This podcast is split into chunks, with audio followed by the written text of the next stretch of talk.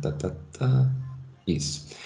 Tem uma inscrição é, em um campo de consideração, acho que é do Auschwitz mesmo, que é o mais famoso, é, obviamente de judeu, né? que está assim: é, Deus não existe. Né? Ou melhor, onde está Deus? Né? Onde está Deus diante disso tudo? Então, toda vez que tem né, uma grande uma grande hecatombe, uma, um grande né, desastre, né, seja de que proporção for, sempre vai ter né, aquela parcela de pessoas que vão questionar né, a existência de Deus. Tipo assim, onde está Deus? Como é que Deus pode deixar isso tudo acontecer? Até quando não tem né, catástrofe, é muito comum a gente ouvir esse tipo de comentário, né? Nossa, tanta morte no mundo, tanta fome no mundo, tanto problema no mundo e Deus não faz nada, né? Tenho certeza que todos aqui já devem ter ouvido né, é, essa falácia, né? Não vou nem entrar nesse mérito. Então, isso também era um fator, um dos fatores que, junto com aquele período né, de, vamos chamar de abstinência, né, é, forçada, a questão da morte, do medo, tudo isso acumulou. Aí, quando acabou né, a, a, a, peste negra, né, a peste negra, a, a gripe espanhola, né?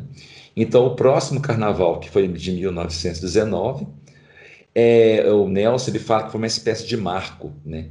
Eu vou, no finalzinho aqui eu leio para vocês ó, esse parágrafo dele, né, mais alguns, em que ele deixa bem claro que o carioca, o homem carioca e o brasileiro nunca mais foi o mesmo, né, após esse carnaval, e que ele, ele mostra né, que a, a espanhola ela teve um fator muito importante nisso, nessa mudança de comportamento, nessa desrespeito, né, que, que foi de assustar. Inclusive, historiadores falam que foi o carnaval mais, é, sabe, a partir de 1919 nós temos o começo do que degringolou, né, até o carnaval que hoje nós temos, que é, né, que nós não sabemos como é que funciona, né.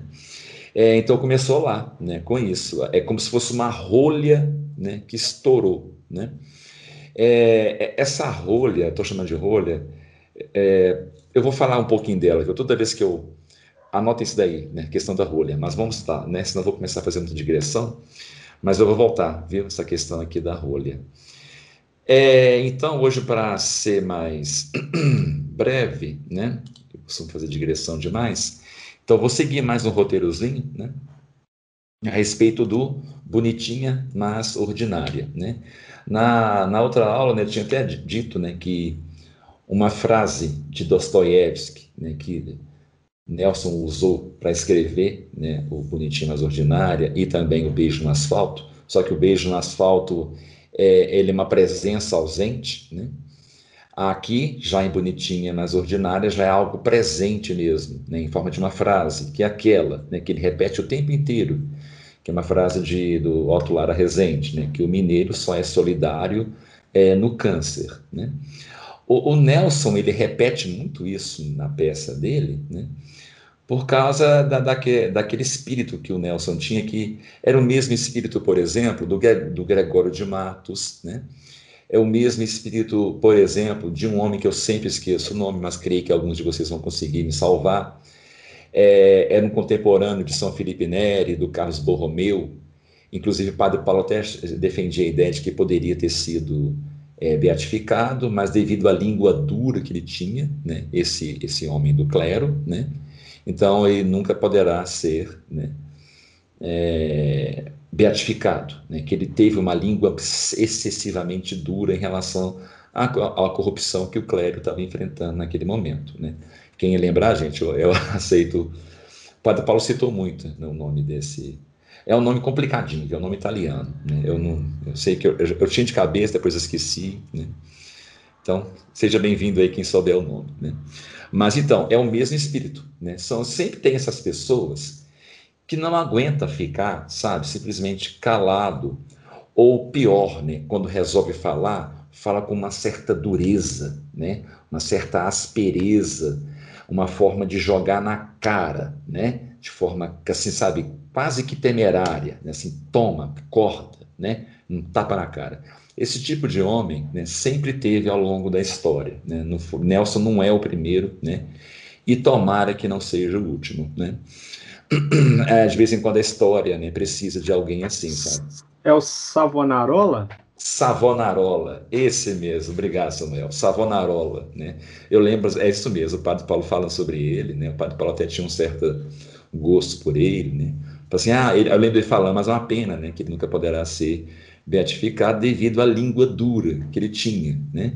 Então ele foi uma espécie, né, de Nelson Rodrigues da época, mas só que o enfoque dele era todo, né, quanto à corrupção da igreja, não da sociedade como um todo, né, como é o Nelson, né? Então depois, né, temos Gregório de Matos, enfim, tem outros tantos, né, que a gente poderia citar. E no século XX temos Nelson, né?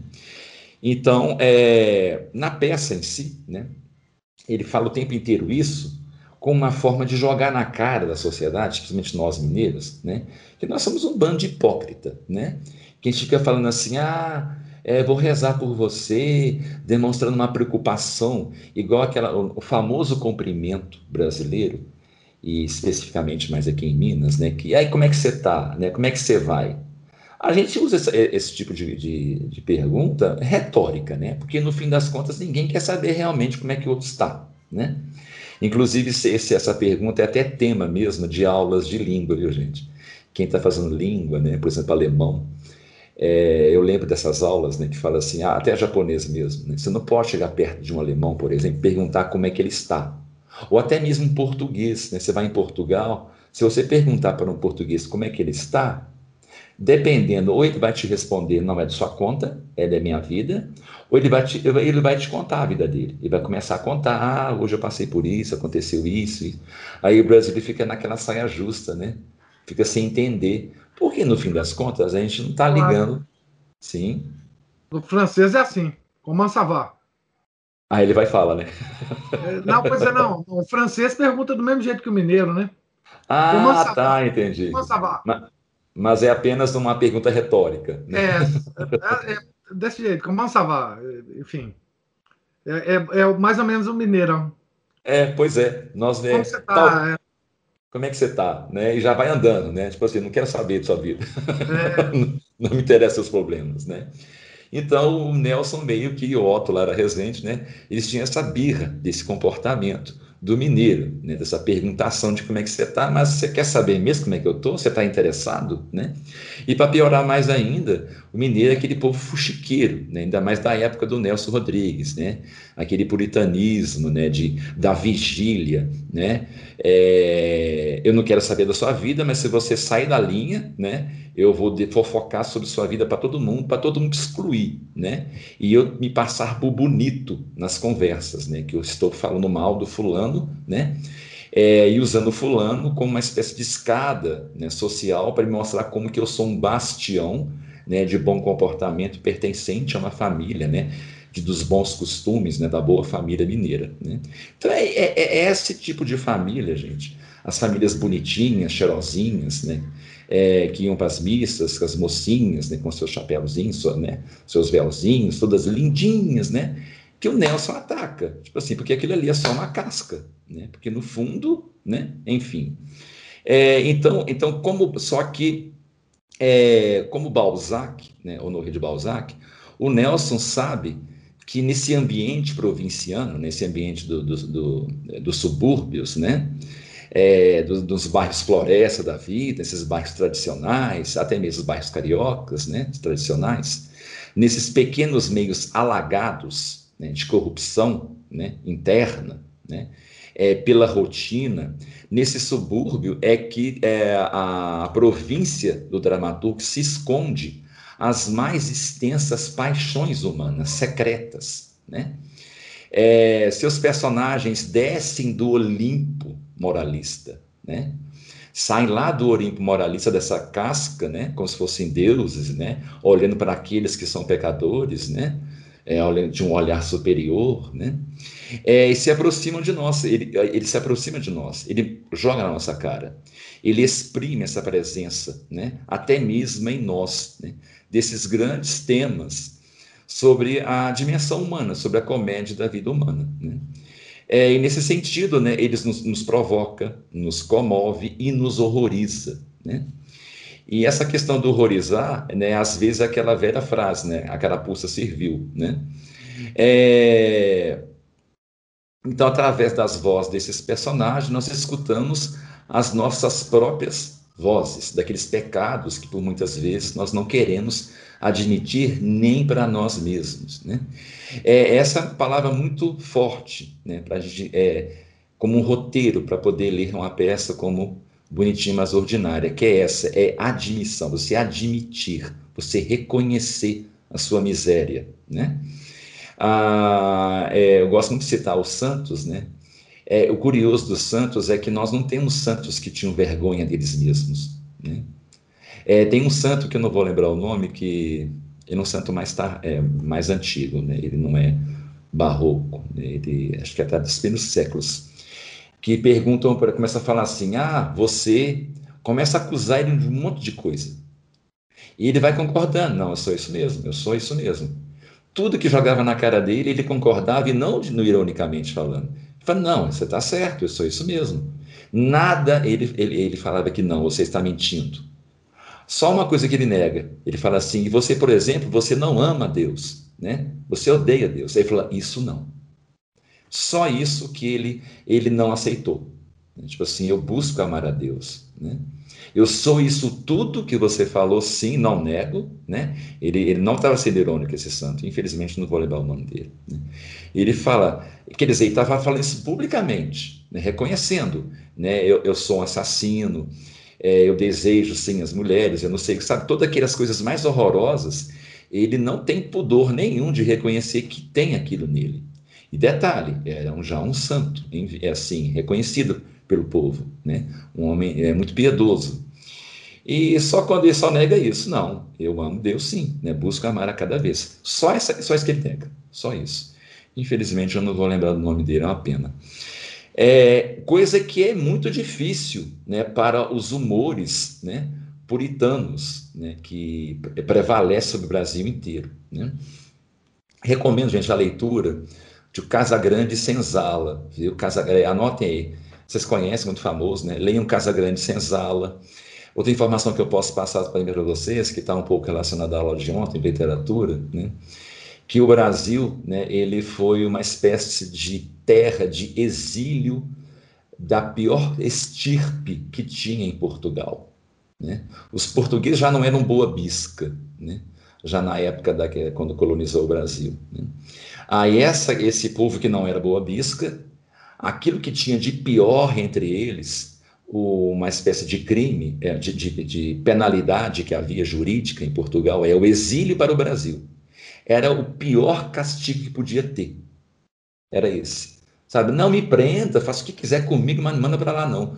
Então o Brasil foi recebeu durante muitos muitos anos, sabe? Acho que um, mais de um século, todo tipo degradante que existe em Portugal vinha para cá. Quando a gente então, estuda históricos da, dos, da, da, legislação brasileira, você consegue ver isso. Por exemplo, no direito ambiental era assim: o cara corta uma árvore, é, se o dano for pequeno, aí ele paga não sei quantos mil réis. Se o dano for grande, ele vai degradado para a África. Se o dano for muito, muito grande, o degredo era para o Brasil. Pois é, pois é, né? Então, como que a gente pode querer ter uma nação, né, como exemplo de moral, sendo que as nossas raízes são podres, né, em termos de comportamento, né? Então, isso só reforça nós como brasileiros que nós temos que reconhecer sim, ou melhor, qualquer ser humano tem que reconhecer. Mas o brasileiro parece que ele é uma espécie de. O brasileiro é como se fosse Oséias, uma boa metáfora que eu vou usar, né? E quem conhece Oséias já leu sobre Oséias, tem um livro dele no, no, no Velho Testamento, né? É aquele sacerdote que é forçado por Deus a casar com a prostituta. Né? Deus fala: você vai casar com a prostituta e vai ter filhos com ela. O próprio Deus falando isso com ele. E ele era um profeta. Né? E ele obedece, ele se casa com a prostituta e com ela ele tem filhos. Né?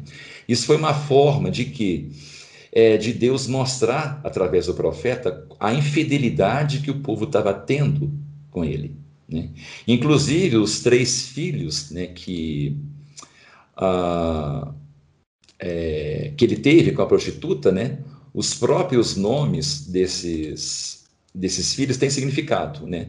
O primeiro filho chama Jezreel, que significa Deus semeia. O segundo filho do Oséias com essa prostituta chama Loruama, que significa aquele sem compaixão. Né? E o terceiro filho é Lo-Ami, que significa um povo que não é meu mais. Então, é, o brasileiro ele é como se fosse uma espécie, sabe, de uma metáfora do Oséias, sabe? Nós somos, é, um, um, no mundo inteiro, né? Nós somos forçados a termos uma formação a partir de uma relação com algo degradante, que é uma prostituta, né? É por isso que fala que o Brasil é filho de um estupro, né? Então todos nós temos uma raizinha com essas pessoas, que foram foi muito, muitos anos, né? Então é muita gente que veio para cá, né? Então não tem como a gente falar que nós não temos uma raiz, né? Até porque nossa raiz é Adão e Eva, né? Que é o pior dos pecados, né? Mas o Brasil mais necessariamente, então temos isso. Então é Nelson Rodrigues, Gregório de Matos, oi. O Alto da Compadecida do Suassuna também tem um pouco isso. Ah, sim, sim. Que aquele, mostra essa... é, o, o, aquele personagem. É, os dois personagens são sensacionais, né? Sim, não, são eu, eu sou, eu sou até suspeito de falar de Alta Compadecida. Eu adoro aquilo ali, né? É, é, eu até costumo brincar às vezes, né? Não sei, só sei que é assim, sabe? É, Sabe? É, é aquilo ali, gente. Então, mais uma leitura aí, viu, gente? É, é, leiam é, Autocompadecida. Muito. É, Autocompadecida, tem mais uma aqui talvez eu lembre. Né? Então, Casa Grande Senzala, né? Autocompadecida. Para a gente, sabe, a gente desgrudar, tirar esse ranço puritano que está em todos nós, que nós todos nós temos, gente. Isso é difícil sair, sabe? Esse ranço de acharmos que, porque nós somos católicos, porque nós vamos às missas e somos tradicionalistas, a gente fica tentado a nos acharmos melhor né, do que, por exemplo, aquele bêbado que está no bar lá, tomando cachaça e depois fica na sarjeta. Né? Não, a gente não tem absolutamente nada de melhor em relação a ele. Né? É, inclusive, né, não, melhor, é melhor fazer digressão de novo, né? deixa eu parar aqui, continuando. É, nesse cotidiano carioca, né, que nosso autor, né, ele encontra as chagas humanas, né? essas chagas humanas, né? do, do brasileiro principalmente. E ele ah, tira a roupa, né? mostra essas chagas, né? de, de, dessa formação né? degradante que é o Brasil, de maneira muito própria do Nelson. Né? Ah, então, nós temos lá duas palavras-chave também. Interromper de novo? Sim, para tudo bem, claro, professor. Eita, filho, estou interrompendo demais. Não, não é só para chamar a atenção o seguinte, que o, o, Nelson e o, o Freire, Gilberto Freire, eram amigos muito grandes um do outro. Ah, isso eu não sabia. Era. Ele, inclusive, o Gilberto Freire, quando o Nelson morreu, ele fez um, um discurso, um, publicou artigos sobre o Nelson, ele admirava demais o Nelson, né? Os dois eram muito chegados um ao outro. Hum, olha, gente, ó. Então, mais um motivo para ler Casa Grande Senzala. Mais um motivo, viu, gente? É, é, é, nossa, isso, isso, até me ajuda até eu mais, entender mais ainda o Casa Grande Senzala, professor. Isso eu não sabia, não. Eles se admiravam muito. E, e Casa Grande Senzala foi, foi, digamos assim, corrigido antes da publicação por Manuel Bandeira, que é outro um pouco essa figura que, que, que denuncia as coisas, né? Sim, sim, uma, uma maneira sim, ele tem isso é, mesmo. Né? É, então, ele tem os problemas dele, né? Mas ele tem, tem, sim, claro, tem isso de denunciar. Mas assim, né?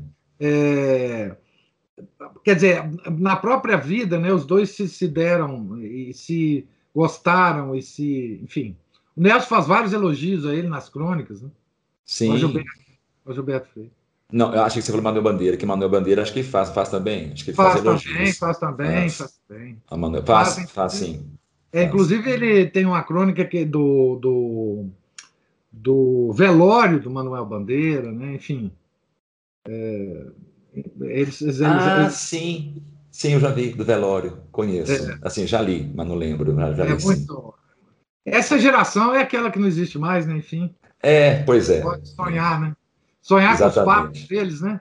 Imagina o Manuel Bandeira e o, o Nelson Rodrigues num, num bar lá no Rio, batendo papo. Né? o, senhor me lembrou de, um, de um, uma frase do Otto a respeito do nome dele está na peça, né? Perguntaram para o Otto a respeito disso, o Otto falou assim: Eu nunca entrei para assistir essa peça. O Nelson é fogo. O Nelson para resolver, só a bala mesmo, viu? Ai, gente, a relação dos dois era muito engraçada. É, inclusive no folheto, no folheto da peça, que da estreia da peça, né, que eles distribuíam, o Nelson escreveu um texto chamado assim: Por que Otto Lara Rezende? não, é, acho que eu já vi essa pergunta, mas não li. Isso eu não li ainda não. Né? Por que Otto Lara Rezende? Ah, não, sim, li, li, li sim. Tanta coisa que eu já li, gente, que é, eu me foquei mais na leitura do, das, dessas aulas, mas sim, eu li isso, isso sim já. Né?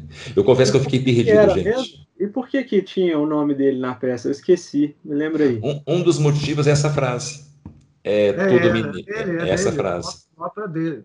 Mineiro só é, é solidário no câncer. É, é, é, é, se centra, é por isso que ele repete. O, o próprio personagem. Oi, desculpa falar. É um Eu entendi, bordão. obrigado. Ah, é, o bordão, é o bordão da peça. É, e inclusive os personagens falam que essa frase é do Otto, né? O Otto é citado na peça, né? O Edgar, né, o personagem principal, ele fala: Ah, Otto, Otto já fala que o mineiro está solidário no câncer. Né? E se repete. Né? É o esteio da peça essa frase, o comportamento do Edgar. Né? Ele vai muito por causa dessa frase. Né? Então, e tem, além dessa frase, nós temos duas palavras importantes para a gente entender: miséria e redenção. Né? São duas palavras nortes para entender não só né, Bonitinha mais ordinária, mas outras peças que nós já vimos aqui. Né? Estão presentes na estrutura, no enredo, na linguagem do Bonitinha Ordinária. Né? A grande diferença dessa peça né, para as outras é essa existência na sua, na sua estrutura, né, na história, de um final feliz. Né? Nós temos lá um final feliz, né, que é através do amor como salvação. Né? É essa ideia da salvação ou cura acontece porque, ao amar o próximo, é possível se desvencilhar do egoísmo e entregar-se ao bem, ou seja, à verdade divina. Né? Que aí isso faz dessa peça uma exceção no meio de tantas obras do Nelson, onde não há nenhuma esperança. Né? Então, aqui, essa peça, ela, por exemplo, ela não é nem um pouco gnóstica. Né? Ela mostra realmente uma esperança. Né? uma salvação. O que encontramos né, é, aqui nessa peça é o, o Nelson Rodrigues do, é, do óbvio lulante, né, das entrevistas do Nelson, né, quando ele fala, por exemplo, que ele tem desprezo de quem não crê é, na vida, né, na, na, imortalidade da alma, na vida depois, né, da alma. Né. É, Nelson acreditava no humano de maneira particular, e tinha fé, né, o Nelson. Essa obra né, é a que melhor representa essa, essa faceta do autor, né, essa fé que ele tinha, é, de que talvez pudesse né, ser, ser revertido. Porque se o Nelson não tivesse fé nenhuma, gente, ele não teria escrito as obras. Quando o autor insiste em escrever muito, tipo o próprio Gregório de Matos, aquela raiva desses autores é porque no fundo eles têm fé. Sabe? Eu falo, oh, gente, vamos acordar, vamos parar com isso. Né? É a maneira desses autores de fazer isso. Né? É... Então, essa obra né, representa uma meditação dramática sobre o mistério da bondade humana. Né? Então, o Edgar, o personagem central da peça, é a história de sua descida aos infernos e de sua lenta e dolorosa subida? Sua ressurreição. Né? Esse personagem se suja no pântano da vida ele cede, concede, ele cai, se arrasta na lama. Né? Há nele qualquer coisa de irredutível que parece que não quebra, por mais que ele desça. Né? Há uma semente de luz né? que por fim explode, né? como um sol que nasce. E neste momento, no momento em que se curva diante do mistério da vida e do mistério do amor, né? Ele aceita a sua humana e essencial pobreza é o Edgar reencarna o ser humano na sua incurável vocação de integridade e de bondade. Né? Ah, o, inclusive, né, o Edgar, gente, o Edgar é o, é o, o, o canalha. Inclusive, tem momentos em que nós temos essa presença é, do canalha, né? Inclusive, colocando aqui, vou até colocar de vez, né, para não ficar delongando muito. Cadê aqui? É, ok. É, vamos lá nessa, nesse ponto, vou pular isso aqui. Mas eu faço muito comentário e eu mesmo não leio né, as coisas. Né? Então, é, vou ler aqui uma citação que, deixa o autor, é do Carmine, Carmine Martuscello, uma obra dele que chama Teatro de Nelson Rodrigues. Carmine Martuscello, né? Ele foi um, um psicólogo, né? E ele faz a seguinte citação, né? A citação que é interessante, apesar dele ser psicólogo. é, igual a autoridade, né? É, judiciativa de Deus na frase do personagem Dostoiévski. Né? E, que, e, que, e, que, e do que está falando aqui? É da, quando ele fala, né? O mineiro só é solidário no câncer. Então é aquela frase do Dostoiévski. Qual a frase? Né? Se Deus não existe, então tudo é permitido. A, solidari a solidariedade na frase de Otto transforma-se em elemento de valor transcendental, essencial para o acatamento da ética e do que ela supõe implícita e obrigatoriamente de normatização das, das ações humanas. Existindo a, so a, a solidariedade, oferece respaldo à boa ação e justifica a correção na conduta, serve de alimento salutar ao caráter e dignifica o espírito. É estímulo para o congraçamento e para a fraternidade realmente desinteressada, a partir do discernimento sustentado entre o proibido e o permitido. Inexistente a solidariedade como homem sendo solidário apenas na doença terminal, ou seja, quando ele pode se comprazer com o fato de a morte ser do outro e não dele. A frase, nessa frase, induz então a um fatalismo, a um niilismo moral permissivo e tolerante a toda e qualquer conduta que o homem queira né, arbitrariamente adotar. Desapareceriam então todos os compromissos com a ética, com os critérios discernentes é, entre o bem e o mal. Este é o dilema de Edgar. Né? Resumindo-se a frase mote da, pré, da, da peça. Né? É, essa frase aparece, gente, quando o, o. Como é que chama o personagem aqui? Ele chega perto do. O Peixoto. O Peixoto é, é um. É o, é o, meu Deus, o genro do patrão do Edgar. Né? E o que, que o Peixoto oferece a Edgar? Né? Ele oferece para ele se casar com a Maria Cecília, que é filha é, desse, desse do, do patrão, né, do, do Edgar. Por que, que ele oferece para se casar? Um casamento assim, ó, eu te, te dou tanto aqui de dinheiro para você se casar com Maria Cecília. Porque Maria Cecília, ela não conseguiria se casar com ninguém mais. Porque ela tinha sido estuprada por cinco negros. Né? Então, pelo fato dela ter sido estuprada por cinco negros e a sociedade puritana, né, a, a, a sociedade velha fuxiqueira que era o Brasil, então uma moça dessa não pode mais se casar. Né? Gente, o Brasil funcionava assim. Inclusive, eu lembro até hoje uma matéria que eu fiz na Letras, que foi a respeito de morfologia da língua portuguesa, que eu fiquei por conta de fazer análise de um jornal é, do século XIX, por volta de 1880 e pouco aqui no Brasil. Né? Não, um pouco mais, 1893, acho que é isso. Eu não vou esquecer desse jornal. É, tinha uma coluna lá com várias, é, era uma coluna policial, que era a respeito é, de um estupro, é, eram estupros que tinham sido feitos. E que o, o, a pessoa que cometia o estupro estava sendo levada para ser julgada. Mas quem que estava sendo, quem que era a vítima do estupro? Não era a mulher, era ou o pai ou o marido. Simples assim. Porque a propriedade do homem, a mulher, tinha sido. Gente, isso é um jornal, é fato.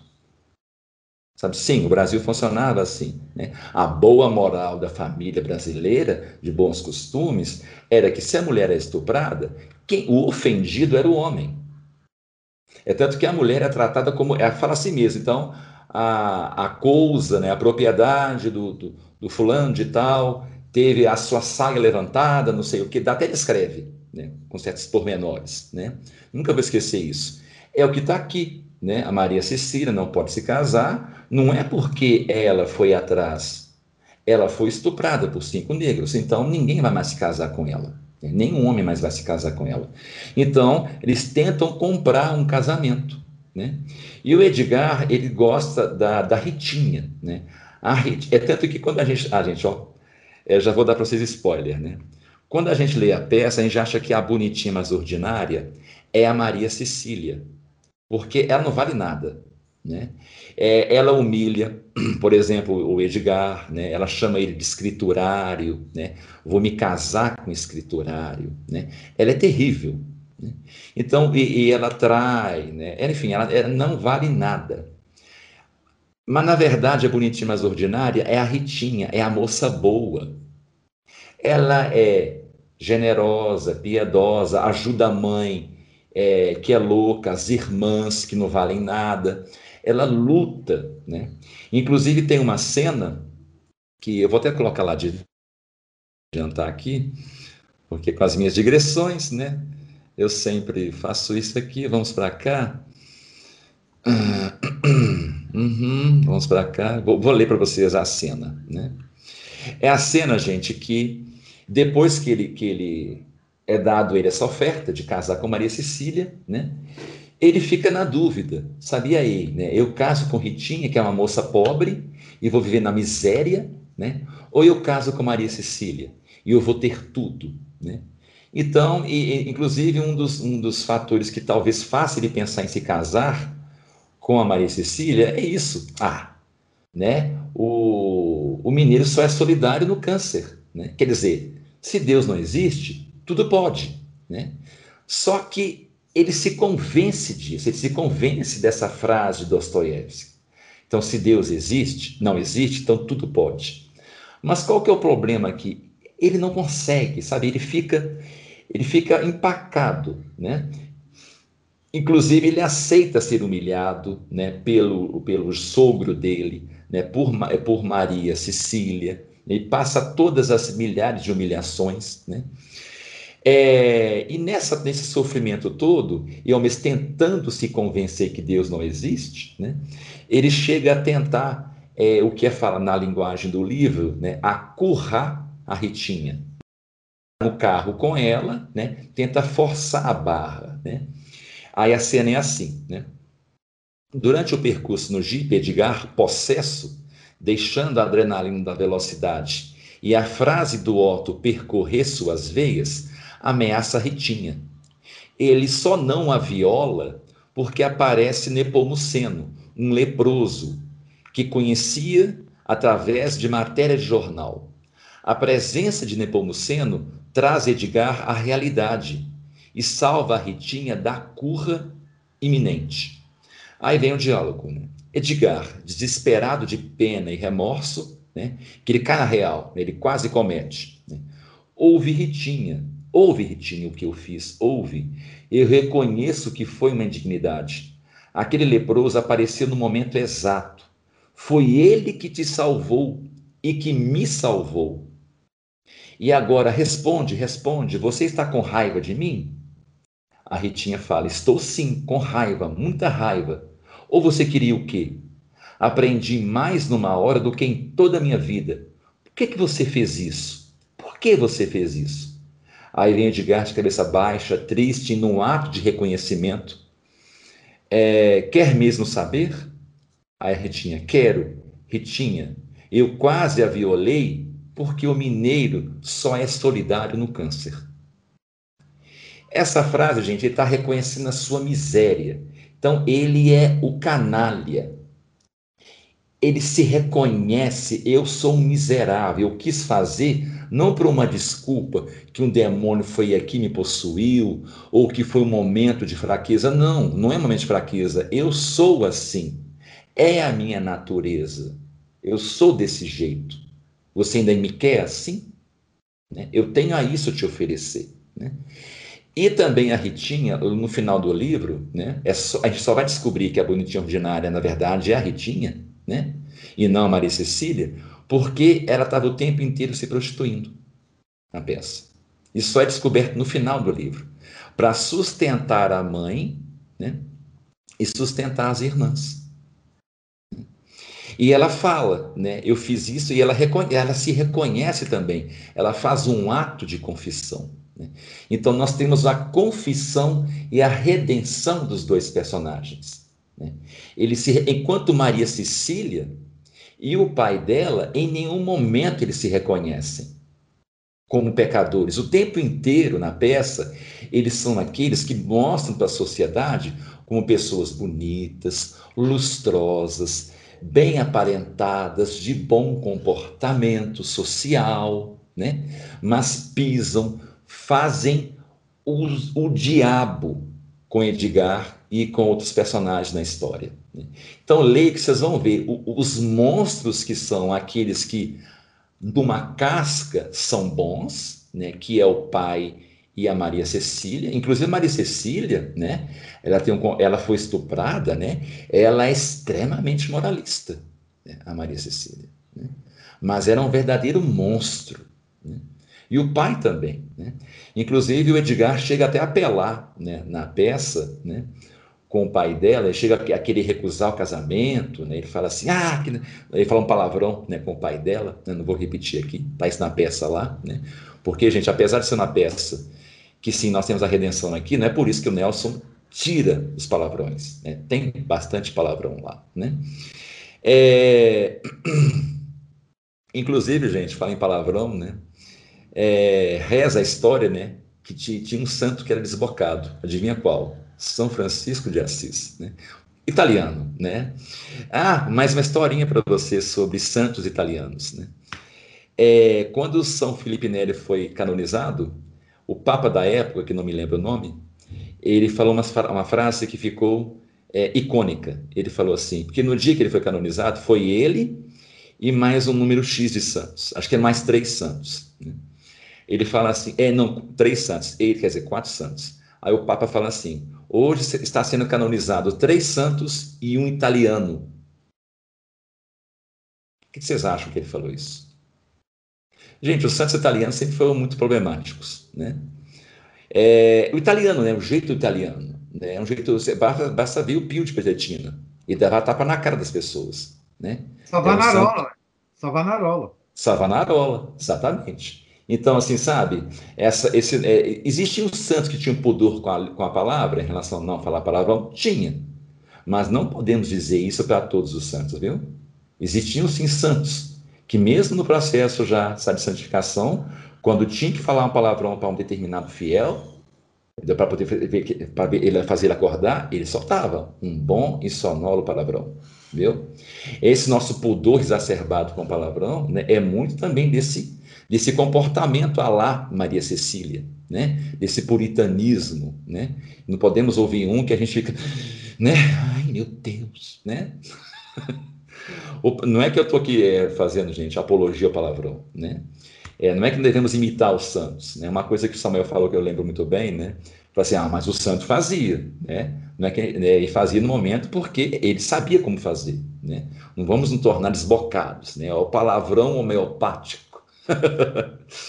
é, então, o, a, a Ritinha e o Edgar, eles se reconhecem, eles não dão desculpas, né? Eles não ficam tentando arranjar subterfúgios para tentar é, justificar um pecado. Ah, foi uma momento de fraqueza. Ah, eu fui levado pelo demônio. Ah, eu fui levado por isso. Ah, não, sou eu. É a minha natureza. Um outro comportamento muito é, comum né, no século XX, demonstrando nesse comportamento dessa família né, dos bons costumes, né? Hitler. Né? Hitler, durante um bom tempo, tentaram arranjar tudo quanto é desculpa que ele era um monstro, que ele era até um demônio. Todas as tentativas foram fracassadas, porque no fim, da, no fim das contas, quando foram investigar a vida de Hitler, ele era apenas um homem comum. Ele foi um cabo, teve uma família, tem até uma foto dele como bebê. Né? Se você pesquisar, vocês acham essa foto, o Hitler bebê. Né? Ele foi um homem que teve as suas dificuldades, os seus medos, foi um homem como qualquer um de nós. Não há nada de diferente de Hitler e de nós. Então, isso foi uma coisa que incomodou muito as pessoas. Esse saber que Hitler não era um demônio, não era um monstro, que era um homem, pecador como qualquer um de nós. Né? É, então, aquilo que o professor Guedes falou, né, aquele salmo, né, eu aqui das profundezas do abismo clamo a ti, meu Senhor. Então, essa descida não é fácil. Tinha reconhecer diante de Edgar que estava se prostituindo não é uma coisa fácil. Né? É, Edgar se reconhecer para Ritinha, não, eu tentei te violentar porque eu quis, não por causa de uma fraqueza, ah, fui levado porque eu bebi, né, eu estava bêbado. Não, eu queria te estuprar sim. Eu só parei porque o leproso, quer dizer, um leproso, hein? Lembre-se, o leproso foi colocado na peça não foi à toa. A lepra, né, é, durante muitos séculos da Idade Média, ela representava a manifestação dos pecados. Né? Dos, é um personagem do... bíblico, o leproso é personagem bíblico. Exatamente, é um personagem bíblico, né? Que quando é, o Cristo, né, ele cura o leproso, ele cura os pecados do leproso. Né? Ele, ele, ele, ele perdoa o leproso, né? Então a lepra sempre foi associada né, ao pecado. Então foi um pecador contumaz, quer dizer, o leproso que foi lá e salvou. Ele fala: Eu fui salvo e você foi salvo. Eu de pecar e você de ser a vítima do meu pecado. Né? Então, esse é o canalha. Né? O canalha é esse. Fala, eu sou canalha. O cafajeste é o pai da Maria Cecília, é a Maria Cecília. É aquele que passa uma falsa imagem. Né? E a frase, né, todo mineiro só é solidário no câncer, ela passa a ser é, a ganhar outro ar, porque aqui é um reconhecimento da miséria, né? assim como em Dostoiévski, porque apesar de em Dostoiévski ela surgiu o tempo inteiro nos Irmãos Karamazov, no fim das contas os personagens não conseguem ser ruins. É como se a virtude no fim ganhasse, mas por que, que ela ganha, já que Deus não existe? Por que, que eu insisto? Por que algo dentro de mim grita tanto para eu ser bom? Por que, que eu não consigo ser ruim, por mais que eu tente? É essa pergunta que Dostoiévski lança no final de sua obra. E que também Nelson Rodrigues lança ao final. Já que o mineiro só é solidário no câncer, então por que, que vocês insistem tanto em serem bons, em se redimirem? Por que, vocês buscam a redenção? Para quê? Eu até usei um exemplo na aula passada, que é da Mala e Kamala, né, as meninas que foram criadas por lobos, e que elas tinham rudimentos do direito natural. A irmã mais velha protegia a mais nova. Por que ela protegia a mais nova? Os lobos, quando crescem, né, eles vivem em matilha, mas não tem isso de um irmão proteger, de sangue proteger o outro.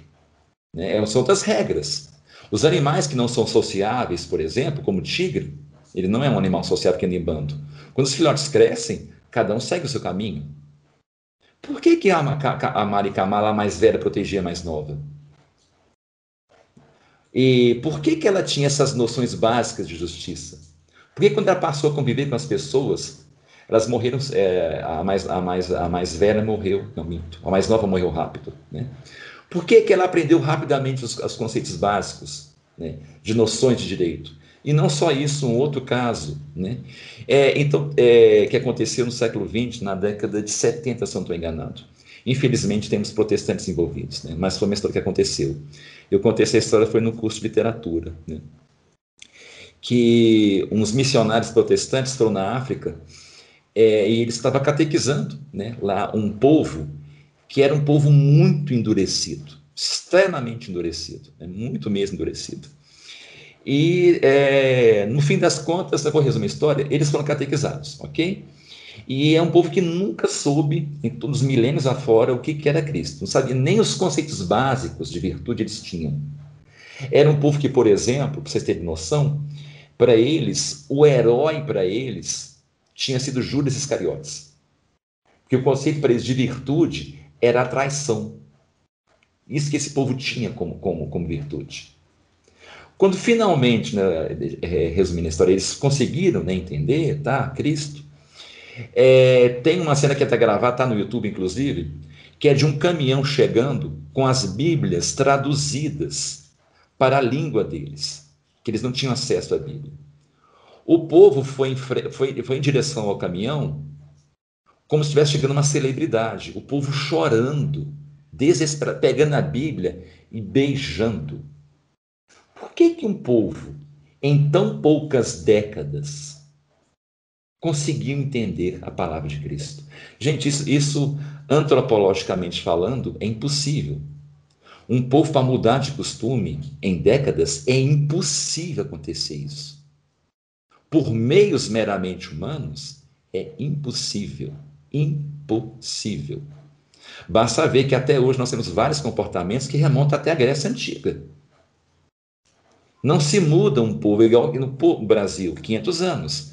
Para tirar esse ranço desses primeiros povos que adentraram aqui no Brasil, 500 anos não é o suficiente. Não é. Precisa de muito mais tempo. Então, por que em poucas décadas esse povo, ao ver a Bíblia traduzida para a língua deles, eles choraram como se fossem crianças. O vídeo é muito bonito. Né? Infelizmente, nós temos lá. É uma forma que até o professor Guedes falava muito isso, né? como se Deus estivesse dando tapa na cara da gente, né? nós católicos. Né? Quando mostra, às vezes, ateus, né? pessoas que não são da fé verdadeira, fazendo, defendendo mesmo. Né? Por exemplo, nesse povo né? que foi convertido. Né? Quem sabe né? no futuro né? eles não, não vêm para a igreja. Né? Seria um próximo passo deles. Né? Mas é um povo que em poucas décadas chorou ao pegar na Bíblia. Sendo que décadas atrás, virtude para eles é traição. E agora não. Né? Quer dizer, tudo isso mostra né, que, é, que o mineiro só é solidário no câncer, isso é o quê? Um reconhecimento da minha miséria. Porque sim, no fim das contas, nós não somos solidários. É Deus que nos torna solidários. Né? A, a ser solidário é, é uma consequência. Né? Daí que vem até né, uma coisa que eu tenho muito birra, né?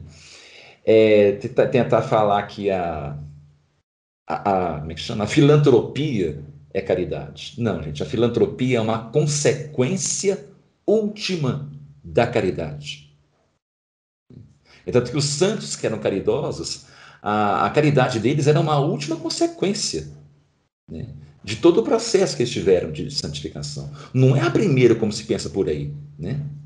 Ah, eu, eu fui bom com os pobres, alimentei os pobres, então eu sou caridoso. Está muito longe ainda ser caridoso, muito longe. Né? Primeira coisa é o reconhecimento que o mineiro só é solidário no câncer, que é o Dostoiévski. Se Deus não existe, então tudo é possível. Então, o que Dostoiévski está querendo dizer é que a sociedade já estava vivendo assim, como se Deus não existisse. Mas ainda ela tentando, por mais que ela tentasse negar Deus, dentro de cada uma dessas pessoas tinha uma voz que gritava: Você não consegue, porque o seu destino é caminhar para a caridade, é caminhar para Deus. Pode queimar a igreja, pode fazer o que for, pode fazer o que for, não interessa. É, é, essa voz sempre vai gritar dentro de cada um de nós insistindo para que você se reconheça em sua miséria e procure Deus. E isso que incomoda tanto essas pessoas. Porque e por isso que esses santos incomodam tanto. Né? Então, o que Dostoiévski fez nessa frase, de forma irônica e debochada, é falar: não, vocês já falaram isso, que Deus não existe, só que vocês não conseguem ser permissivos ao extremo. E não por causa do direito natural, não por causa disso. É algo muito mais profundo muito mais profundo, porque ainda que vocês estejam sós, como monge medieval no conto lá do, do idiota, ainda que esteja só, ele vai sentir uma necessidade contumaz de se arrepender né, publicamente. Né? Ah, então, continuando aqui. Né? Ah, Edgar né, pretende justificar sua violência usando-se da frase, né, um reconhecimento, um emblema da falta de caráter que existe nele todo ser, o ser humano. Deparamos, deparamos então, né, a partir dessa frase, com o pessimismo antropológico de Nelson Rodrigues. Edgar não acha nesse momento nenhum motivo para ser bom. E ele realmente não é bom. Uma menina acaba de ser curada. Seu pai morreu no hospício e teve que ser enterrado com a ajuda dos vizinhos. Foi feita uma coleta para pagar as despesas. Enfim, sua vida está cercada de desgraças. Então, por que ser solidário? Por que amar o próximo? Por que eu tenho que respeitá-la? Mas no fim das contas, apesar de por que, que eu tenho que ser solidário, por que, que eu tenho que amar o próximo, mas ainda assim eu a respeitei. Por que, que eu a respeitei? A... Né? É essa a pergunta que se faz. Né? E não tinha motivo nenhum para respeitar a moça. Nem ao próprio. É, é, só um leproso. Ele poderia despachar o leproso. Né? Ele, ainda, é, ele ainda não teve que se amar, ainda não teve que fazer a grande escolha acreditar ou não na frase. É, as perguntas borbulham o tempo inteiro em sua cabeça. Né? E ele não acha uma justificativa plausível para agir corretamente, mas ainda assim ele age corretamente. E a pergunta continua: então por que, que ele agiu corretamente? Por quê? É isso que o Nelson está jogando na cara da gente. Porque o Nelson prepara um terreno de mostrar que, olha, Sabe, não tem mais nada. Semelhante a um soldado no campo de guerra, com tudo destruído, tudo leis destruídas, não tem mais nada. Está só ele em um campo completamente destruído. Ele acha uma jovem, bonita, lá, sozinha. Ele ele tá, é um jovem, né? Ele tem, tem, sei lá, um soldado, ele tem, sei lá, seus 22 anos. Ele pode fazer o que quiser com ela. Nada o segura. Então, por que ele vai lá pega essa menina e ele está totalmente desesperançado, esse soldado, diante de todas as desgraças que ele viu. E não tem motivo nenhum, mas nem para acreditar em Deus. Chega até a duvidar de Deus. Ele pega essa menina pela mão, leva ela até um acampamento para ser protegida. Por que, que ele fez isso? O que, que levou o soldado a fazer isso? E se não fosse Deus, se não existisse Deus mesmo, ele teria estuprado a menina. Edgar teria estuprado. Os irmãos Karamazov não teriam um final feliz. Né? É, e ele né, não teria se redimido, né? muito menos Ritinha não teria se redimido. Né? Ela teria continuado a se prostituir. Né? Ela nunca se culparia né, por se prostituir. Né? É, ainda que seja para poder né, alimentar a mãe louca né, e as irmãs, né, que não valiam nada é, e toma a sua vida como um porquê deste mundo deturpado, desse mundo falho, sem saída, sem esperança. É um mundo que parece até nos remeter a dar razão ao gnosticismo. Quer dizer, os gnósticos estão certos. Então, por que, que eu ainda tenho que depositar esperança? Mas eu insisto em ter esperança. Por quê? Né? Por quê? Então, a, a resposta sempre acaba em Deus. Sempre vai terminar em Deus. Né? Por que, que eu aqui defendi essa menina? Né? Apenas a providência divina é que justifica isso. Nelson claramente tinha esperança no divino e apenas nele, que mandaria a graça como sinal de amor por nós, seres já fracassados, fracos, que estupraríamos sim primeiro, na primeira oportunidade, né? se, se quiséssemos. Né? Então, a graça veio na figura do leproso. Quer dizer, de forma até irônica, um leproso, um outro pecador. E o autor brinca com isso o tempo todo, né? jogando na cara da gente, colocando, tirando personagens das cenas, orquestrando os desejos e as, as hesitações, né? se eu peco ou não, volto atrás, criando um universo de seres humanos, demasiadamente humanos, que causam surpresa, tifo, malária, é, um certo enjoo, porque esse enjoo não é dos personagens, é de nós mesmos. Toda vez que nós temos um certo embrulho no estômago, de acordo pelos personagens Nelson, na verdade é um embrulho do estômago pela depravação que nós temos em nós. E não interessa o tanto que nós rezemos, o tanto que nós já estamos afastados. Esses pecados, como a Santo Agostinho fala, né, ele só nos abandona no momento de nossa morte se Deus nos dá a graça de nos levar para o paraíso ou para o purgatório. Né? Inclusive, eu nunca vou esquecer um santo que o padre Almir citou uma vez. Eu, como eu sempre, né, eu sou péssimo com nomes, né? O padre Almir, eu lembro até hoje, o padre Almir, do meu lado, assim, fala assim: Nossa, tem um santo tal que era chamado de amigo de Deus. E ele apanhou no purgatório. Nunca vou esquecer isso. Aí o padre Almir falou assim: Nossa, imagina eu então. Ele falou assim: Tô lascado. Né?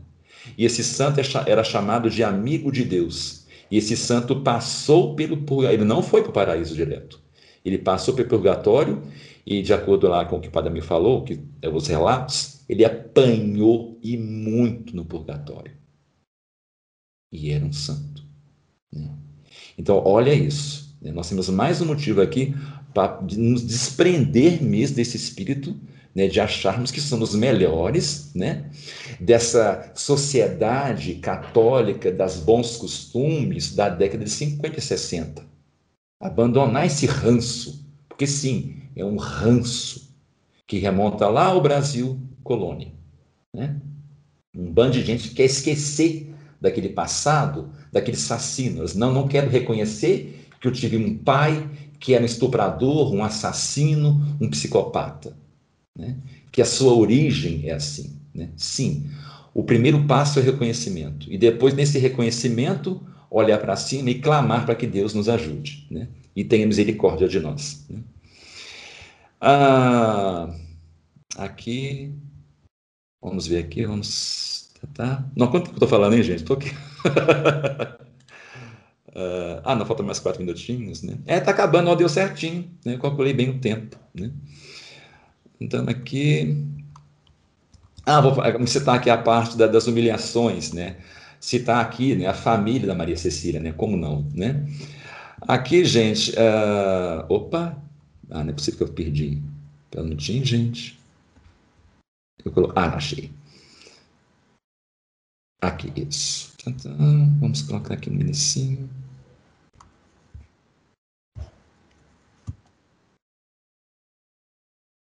Isso aqui Continuando, né, é, é, entrando na questão da, da, Maria Cecília, né, a família dela, é, é, depois de ter aceitado a proposta de casamento, Edgar, Edgar volta à casa de Werneck, que o recebe com um lençol enrolado da cintura até o joelho. Porque o Werneck, o pai da Maria Cecília, acaba de tomar uma massagem. Tomar, massagem, viu, gente? Massagem. Ele pergunta ao futuro genro como vai, a, como vai né, a frase. Né? E conta que agora os grão finos se cumprimentam assim, de uma calçada para o outro aos berros. Fulano, o mineiro só é solidário no câncer. Ele está ridicularizando o Edgar, viu, gente? O Edgar falou isso né, na casa do, do, do Werneck. Edgar, incomodado né, com a provocação, né, é, que uma simples frase tomou tanta repercussão, tenta desconversar, dizendo que a frase é uma piada besta. Werneck discorda. Discordo, mas completamente, em absoluto. E por que besta? Não é a frase besta. Rapaz, fiz uma experiência com a minha mulher. Ontem, foi ontem. Na hora de dormir, viram-me digo de supetão: Fulana, o menino é solidário no câncer. E dá um risinho irônico. Minha mulher ficou pálida, branca, meio alada, né? não quis nem quis desconversar e não dormiu, ficou incomodadíssima com aquilo ali. Palavra de honra, passou a noite em claro, rapaz. Parece que incomodou muito aquilo ela. Em claro, às sete horas da manhã, estava ela lá com eczema no ouvido, lá dentro, incomodando ela. Olha que curioso, né? Quer dizer, o Edgar abraça essa frase, que, que é um sinônimo, como eu falei, do se Deus não existe, então tudo é permitido né? porque assim vive a sociedade, está degradada. Então, essa frase quer dizer isso, né? quer dizer, nós somos hipócritas. Né? Enquanto Edgar abraça ela, Ritinha abraça ela, o Werneck debocha, a esposa, Deus me livre, que, que, que horror que você falou. Ai, Deus, ai, vou me benzer aqui agora, né? Deus me livre, fala isso não, né?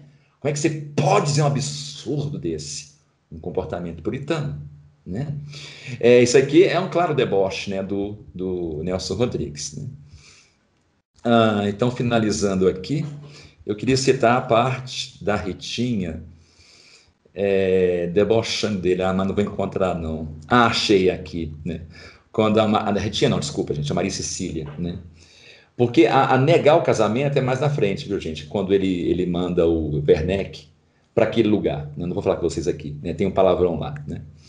A, a Maria Cecília, né? Ela chega perto do Edgar e toma ele pelas mãos, tratando ele como se fosse uma criança. E fala assim: tão lindo, tão lindo ser esposa de um ex-contínuo. Ex-contínuo, é gostoso. É, eu acho que deve ser gostoso. A Maria Cecília então apanha as mãos né, do rosto de Edgar, tratando como se fosse uma criança. Ela baixa, né, toda sofrida, né, com certa voluptuosidade em direção a ele, um deboche, um contínuo. Né? Então aqui nós temos ela como essa mulher que não vale né, uma pataca furada, né, mas que tem todo um aspecto para a sociedade né, muito bem recatada, né, foi uma vítima de estupro, não sei o quê. Né? É, então, gente, o... deixa eu ver se mais uma coisa eu posso comentar aqui. Ah, sim, falei para vocês, né, comprometido. Então, gente, o, o Nelson, ele denuncia né, todo esse comportamento. E a, a redenção dos personagens, é, enfatizando novamente, está nisso. Eu sou um canalha, eu reconheço que nós mineiros somos só solidários no câncer, nós somos hipócritas até o tutano dos ossos. Sim, eu reconheço que nós, como sociedade, já tiramos Deus há muito tempo, então Deus não existe no século. Ele foi retirado do século por nós. Então tudo é permitido e nós vamos fazer com bem entendermos, mas não queremos conseguir, porque apesar dele sair do século, ele vive no espírito e de lá não tem como tirar. Impossível, né? É, e Ritinha também, né, no comportamento dela, é, quando ela se reconhece, quando nós finalmente descobrimos, né, é o tapa na luva, de luva, né, no rosto de todo é, todo ouvinte da peça, né, achando que a Maria Cecília, que é a ordinária, e não, a ordinária, a canalha, era a Ritinha, a boa moça, e ela se reconhece como tal. Né. Por isso que fala bonitinha, né, quer dizer, boa pessoa mas ordinária, porque todos nós, por mais virtuosos que nós podemos aparentar, no fundo, no fundo, todos nós que somos ordinários, todos nós que somos bonitinhos, mas ordinários, todos nós, sem exceção, né? remontando até aquele santo, né? que era amigo de Deus, mas passou pelo purgatório. Né? É, gente, a, aqui, né, vou citar aqui só brevemente, né, a passagem do Menina Sem Estrela. Anotem, Menina Sem Estrela. O, é onde está. Oi, sim? Deixa eu fazer uma observação antes da Menina Sem Estrela. Tem uma. Essa coisa de Deus nos seguir, nos acompanhar, sempre esperando a, a nossa a nossa conversão, tem uma figura medieval muito interessante. Eu não estou lembrado bem como é essa figura, mas é, é, o seguinte: é que Deus nos acompanha como um cão que, que nos é fiel. E tem uma brincadeira com os dominicanos, que são os dominicanes, Ai, os cães de Deus. Os cães de Deus, que, que, que assim, como, como se fossem aqueles que nos acompanham nos piores momentos, mas que estão lá se a gente olhar para eles, né? Se a gente, enfim, se a gente tiver um, uma humildade de olhar para esse, para esse Deus que está nos acompanhando, né? E que está pronto a nos receber. E é uma imagem muito bonita essa, né? Dos dominicanes, os cães de Deus, né? Eu já tinha visto isso, eu tinha esquecido. É, tem uma, tem uma coisa assim, né? Você vê, a, o, o Nelson, mesmo sem saber, provavelmente ele não sabia disso, né? Ele é herdeiro dessa, dessa tradição, né? Sim. Não sei como ele é herdeiro, mas ele é herdeiro dessa, dessa coisa do, do, da, da, do, do, do, ser humano na, na, na, lama, né? mas estar acompanhado de alguma graça, né? de, de algum resquício de Deus do lado dele. Né? Como se fosse um cão fiel. Né? O cão ele não abandona o dono por nada. Né? É, o forma... dono pode é, fazer é, tudo com ele, pode chutar ele, pode maltratar, mas o cão tá lá. Sim, é, inclusive na Idade Média o cão tinha significado, né? De aquele que sempre estava lá perto de você, a fidelidade, né? A amizade, né? Por mais que você bata nele, né? Que você é o expulse, ele sempre voltará, né? Essa é dominica... Oh, desculpa falar, professor. É a própria imagem de Deus, né? A gente Sim, tá exatamente. toda hora nele. Exatamente, a gente vive batendo nele, ele está lá sempre atrás de nós. E isso incomoda, né? Uma vez eu usei com os adolescentes, né, a da, do, da turma São Tomás de Aquino, eu falei assim, é, é, com, com os, os, os, rapazes e as moças, né, que esse amor de Deus, né, como Santo Agostinho fala, né, que nos constrange, é semelhante, por exemplo, àquele filho que foi para a rua viver na rua por causa do vício, o crack, roubou coisas do pai, roubou coisas da mãe, chegou a bater na mãe, chegou a bater no pai, às vezes até matou um irmão. Aí de repente ele está lá na sarjeta, na pior, totalmente degradado. De repente ele vai ver o pai virando a esquina em direção a ele com um olhar amoroso. Gente, tem que ser muito humilde, muito corajoso para não fugir desse olhar de bondade. E geralmente foge. Eu, eu lembro de uma reportagem dessa é, que passou sobre um viciado em crack. O pai se aproximando dele, né, era a mãe, né? E o rapaz fugiu. Ele está fugindo do amor dela. Porque não é possível, depois de tudo que eu fiz por você, você ainda vem atrás de mim. Não, eu, eu não aguento esse amor. A gente foge de Deus é por causa do amor dele. Exatamente. É, é o, é fogo do amor, é o fogo do amor de Deus, né? Que é, é, o, é, mesmo é... Fogo, é o mesmo fogo do, do, do purgatório. Né? Exatamente. O fogo do amor de Deus é o fogo do purgatório também. É aquilo que o Senhor falou uma vez a Anguete, do sonho do João Dom Bosco, vendo as almas correndo para o inferno. Nós estava correndo o amor de Deus. É, exatamente. E eu até completei depois na turma com os adolescentes. Eu falei o seguinte: por que, que ela estava fugindo do amor? É como o jovem fugindo do amor. Então, na verdade, o exercício de humildade que nós fazemos na vida inteira é como se fosse uma preparação para a morte mesmo, para suportar a lembrança de tudo que nós fizemos, que é o julgamento, e ainda assim encarar Deus e ver aquele olhar de extremíssimo amor, sem comparação, nada pode ser comparado a esse amor. E, e não aceitar, titubear. Né? E aceitar. E aceitar, ainda que em prantos, ajoelhado, falando: não é possível que o Senhor está me olhando com esse olhar. Né? É o que então, o Judas Iscariotes não fez. Né? Exatamente, ele não suportou, ele fugiu, ele, ele se condenou, ele deu a si uma condenação. Né? Então, é, esses exercícios espirituais de humildade, eu pelo menos encaro muito assim, que é uma preparação para esse olhar. É como se o julgamento de Deus, a justiça de Deus fosse isso, sabe? Eu estou te mostrando meu amor. Agora, olha tudo que você fez. Você será capaz de aceitar tudo que você fez? Gente, impossível. Se nós não aguentamos o olhar de amor do Pai, quer dizer que é um pecador como nós, então nós fugimos, né? no caso desse jovem, imagine de Deus. Impossível. Se a gente não trabalhou durante a vida, a aceitação já em vida do, dos miseráveis que somos.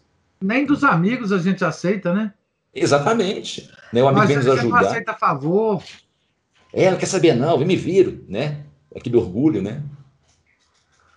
É, quantas vezes isso aconteceu, né? Então, é esse exercício de humildade, né?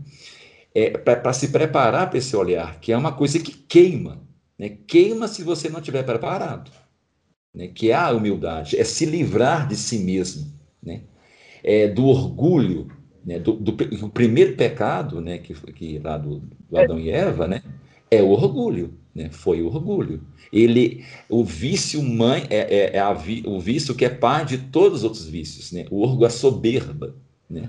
Que fez vir todos os outros. Né? Aqui, lendo aqui, alguém quer falar coisa? Falou, Alô? Isso que o professor falou de não aceitar dos amigos, me lembrou que o Padre Paulo falava também, Padre Paulo Santos, ele ah. falava que quem não sabe receber presentes, quem não aceita presentes, não ama a Deus. Olha.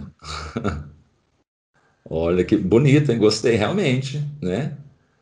Realmente, eu pensei, a pessoa não aceita, não, não, não quero não, não quero não. Não, né? mas é porque, sabe o que é, Eduardo? Tem uma ah. coisa da teologia católica muito sublime e, e, muito simples ao mesmo tempo, é a questão da causa segunda, né? Que, é o, que Deus age através das causas segundas, né? Que são as pessoas, as coisas e as circunstâncias. E se você não aceita os favores das coisas, das pessoas, das circunstâncias, você não está aceitando diretamente de Deus, né? Exatamente, né? E, e, e quiçá do julgamento final, né? É, Enfim. Insuportável, né? É, então, gente, só que, finalizando com a passagem do livro do Minas Sem Estrela, né? É, tem, não tem a ver com a nossa conversa, né? Estou lendo aqui. Aqui, né? Isso é só uma citação, viu, gente? É, de repente passou a gripe espanhola. Ninguém pensava nos mortos, atirados nas valas, uns por cima dos outros. Lá estavam, humilhados e ofendidos, numa promiscuidade abjeta. A peste deixara nos sobreviventes não o medo, não o espanto, não o ressentimento, mas o, o puro tédio da morte. Lembro-me de um vizinho perguntando: quem não morreu na espanhola? E ninguém percebeu que uma cidade morria, que o rio Machadiano estava entre os finados. Nascia um novo Rio de Janeiro. Uma outra cidade ia nascer. Logo depois explodiu o carnaval. E esse carnaval foi um desabamento dos usos, dos costumes, de todos os valores e de todos os pudores. Foi um carnaval, continua aqui, né? Um carnaval que foi homicida e suicida o Carnaval de 1919, o ano após a Espanhola. Né? É, por que, né, que eu falei que foi a rolha que estourou? Né? Gente, o que, que é essa rolha? É o comportamento puritano. O comportamento puritano ele não passa de uma rolha. Porque você tentar, através dos mecanismos sociais, controlar os nossos impulsos se controla os nossos impulsos é somente com Deus, não é com os meios sociais, com regras sociais.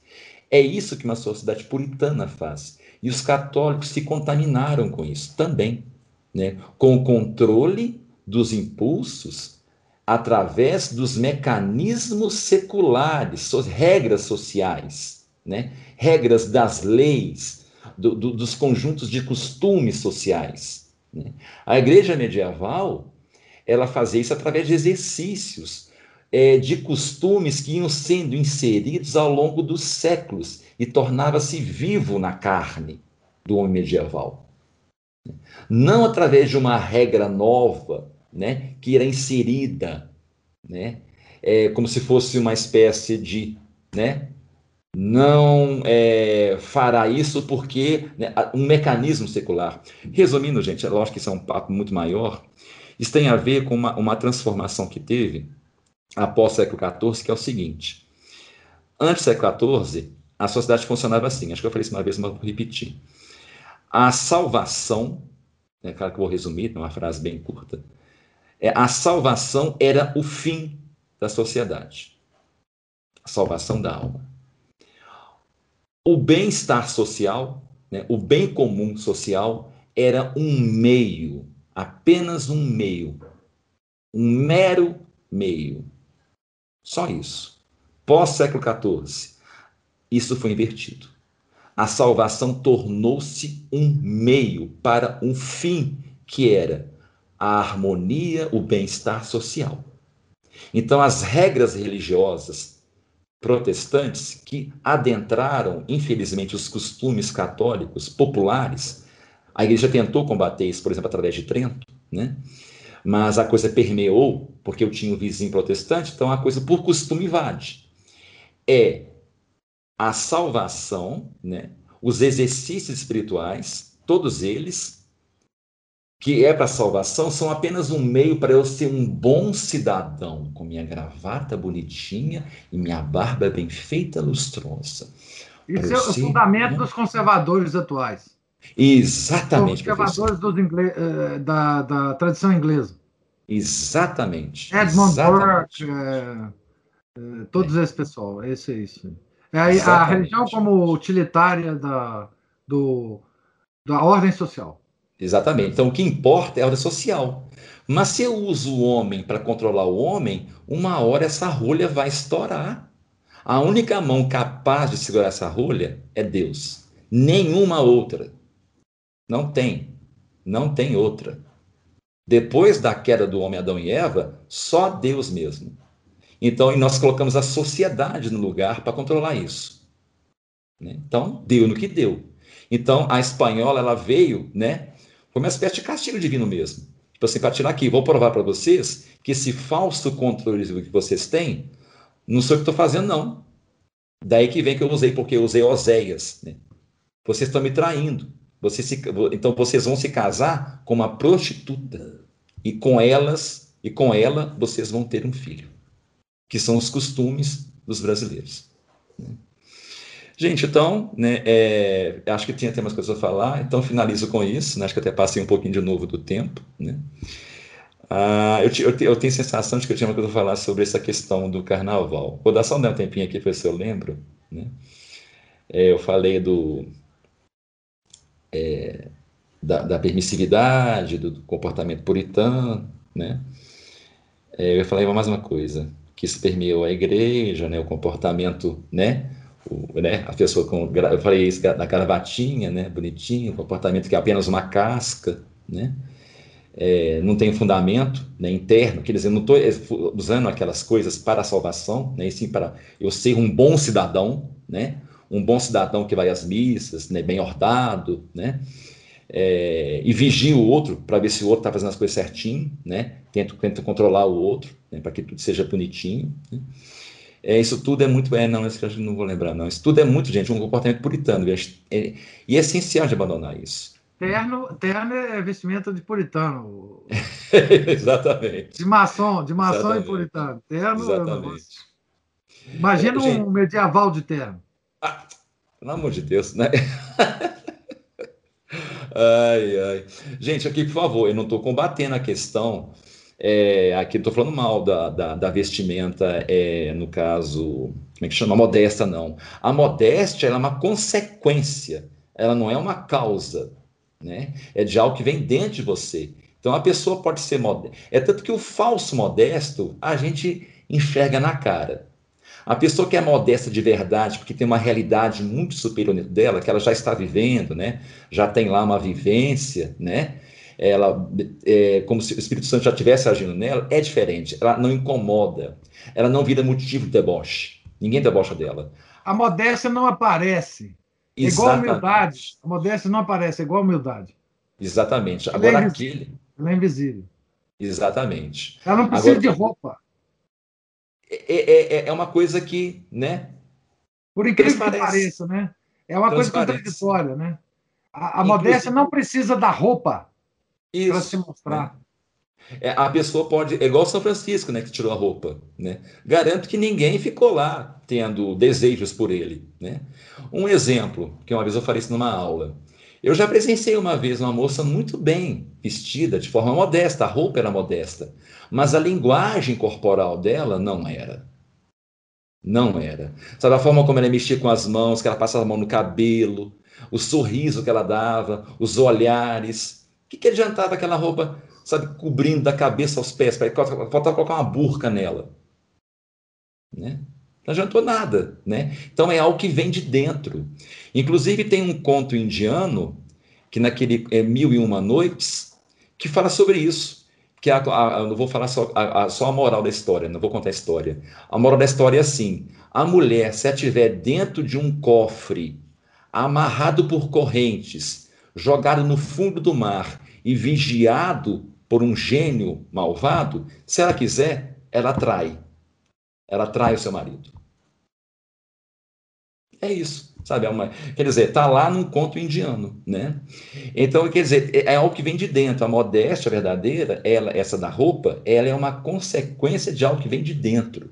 Por isso que o falso modesto, ele acaba virando deboche, motivo de chacota, né? Porque transparece, né? Aquilo vem à tona, não tem como é, sabe, as pessoas começam a se cutucar, né, olhar, é, que, é o famoso, como é que é a expressão, né, desculpa, gente, o famoso crente da bunda quente, né, que as pessoas falam, né? vem daí, né, aquele falso modesto, né, as pessoas debocham, né, naturalmente o, o povo debocha, né. O, o, Eduardo, Oi. tem uma frase do professor Orlando que não é bem aplicado a isso, mas que pode ser aplicado, que é o seguinte, uma, uma, uma pessoa devassa com uma vestimenta modesta é como um véu que vela e revela ao mesmo tempo. Muito bem, muito bem. Exatamente. O senhor me lembrou uma outra. Se, mesmo se eu colocar um terno no bode, ele continuará sendo um bode. E fedorento, né? E fedorento. E fedorento. O fedor vai continuar. Não vai adiantar. Gente, é, lembrei outra coisa também aqui, né, já que a gente está lembrando, tem um. Olha só, hein, como é que as coisas, a gente tira as coisas de, das fontes mais inimagináveis. Eu já citei esse caso. É um episódio de Simpsons. Né? Tem um episódio de Simpsons que a, Marge, a esposa do, do, do Homer Simpson, ela vai para o céu. Ela morre vai para o céu. Né? Nós conhecemos o deboche de Simpson. Né? Não estou defendendo o Simpson, não, viu, gente? Estou só citando esse episódio específico. Chegando lá, é oferecido a ela o céu protestante ou o céu católico. Quando era a hora do céu protestante, é um bando de gente engomadinha, é, é, roupinha bonitinha, sabe? Um, um bando de Mauricinho, Patricinho, cabelinho certinho, bonitinho, um, bons costumes. Né? A pessoa falou, oh, sabe aquele. Um, um bando de gentleman de leite. Cheio Aí, de João a... Dória lá, cheio de João Dória. Lá. Exatamente, tudo bonitinho. Aí quando a Marge ela olha para o céu católico, está o povo sentado numa mesa dessas italianas, com aquela mesa, mesa italiana, toda quadriculada, comendo, ao, ao, som de uma música de violino, tipo uma festa, sabe, assim, é, quebrando uma pinata. Aí no canto, assim, um grupo de católicos brigando por causa de futebol, depois se abraçando, brincando. Uma alegria só. E o povo, assim, sabe, alguns homens com a camisa aberta, assim, uh, festejando. Aí a Márcia pergunta, mas onde está onde tá Jesus? Né? Ah, tá ali. Aí mostra Cristo no céu católico. E o, e o pessoal católico com uma toalha, jogando aí para cima. Sabe que não vai jogar para cima? Uhul, uhul. E ele lá se divertindo entre os católicos. Olha só, hein? No episódio de Homer de, de Simpsons, né? Então, gente, é, finalizo aqui, né? Então, agora vocês têm né, um, um roteiro aí para poder ler, também bonitinho, ordinária. Não assistam aquela coisa horrorosa da Globo, vai na peça mesmo, né? E é, né, se deliciem com isso, né? Com esse fato de dessa renúncia é, através da entrega, do reconhecimento da miséria, né? Que é essa frase: todo mineiro só é solidário no câncer e não só mineiro, todo homem, né? Porque nós tiramos Deus do século, né? Bom, gente, então, eu agradecer de novo aí a presença de todos, viu? É, a paciência aí, né, na, é, tá nesse meu blá blá blá, às vezes eu fico fazendo uma digressão, né? Eu não tenho essa capacidade de síntese ainda do professor Anguete, né? Quem sabe um dia, né, se Deus me der, né? Rezo muito. É, fazer uma oração. Oh, desculpa, pode falar, professor, não entendi. Conversa fiada, que, que capacidade. não, eu, eu, sou, eu sou meio tagarela, eu confesso. O povo, o povo da literatura sofre na sexta. Ô, gente, então, é que é uma pergunta, né? Vou abrir aqui as perguntas aqui. Algum comentário?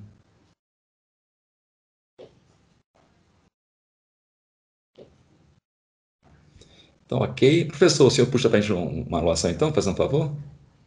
Claro. Em nome do Pai, do Filho e do Espírito Santo. Amém. Ave Maria, cheia de graça, o Senhor é convosco. Bendita sois vós entre as mulheres e bendito é o fruto do vosso ventre, Jesus. Santa Maria, Mãe de Deus, rogai por nós, pecadores, agora e na hora de nossa morte. Amém. São Rafael Arcanjo, protegei-nos. São Felipe Neri, rogai por nós. Nossa Senhora de Fátima, rogai por nós. Em nome do Pai, do Filho e do Espírito Santo. Amém. O pessoal aqui, antes de saírem, é, o professor Anguete fez um convite para mim, né, a respeito de dar umas coisas como essa, né, em outros sábados. Viu? Eu estou pensando, viu, em um, um, próximo tema, né, aí depois eu coloco lá para vocês, viu? é, teremos uma continuidade, mas não será mais sobre Nelson, né? Será sobre outra coisa. Oi. É, uma sugestão que eu ia dar é, Sim. se vocês tiverem os outros cursos que você já, já ofereceu gravados, é, disponibilizar é, é, é para venda para quem é, é, da associação,